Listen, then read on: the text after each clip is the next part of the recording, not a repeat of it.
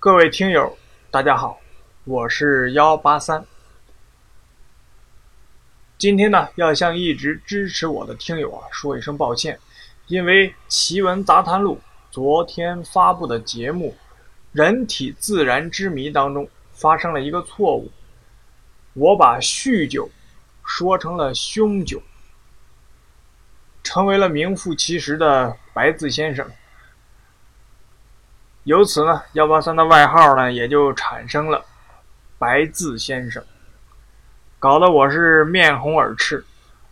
真诚的说一声抱歉，汉字没有学好，让支持我的听友呢失望了。在这里呢，我也要感谢听友蓝读五 C 和郑成祥，直接指出了我的错误所在，让我知道了是。酗酒，而不是凶酒。那在今后的节目当中呢，我会更加注意这些细节的问题，尽量不会出现这样低级的错误。